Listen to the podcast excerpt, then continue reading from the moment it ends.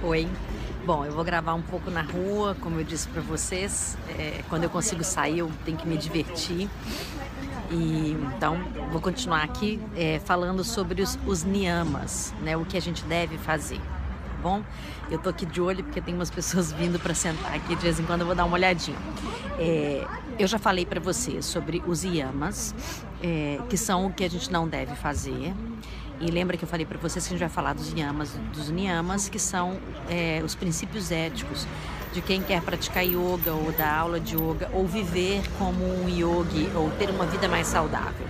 Então hoje eu queria falar para vocês de Santosha. Santosha é autocontentamento. É você ser muito mais do que você ter. Quem já fez a equação comigo sabe que o princípio da equação é ser para ter. Você sendo uma pessoa é, plena, completa, inteira, você consegue ter muitas coisas na vida. Então, o princípio do Santoshi é autocontentamento, é você ter plenitude sendo quem você é. É, eu acho que isso é uma das coisas mais incríveis que a gente tem no que a gente deve fazer para ter uma vida mais saudável. Até o próximo, vou continuar.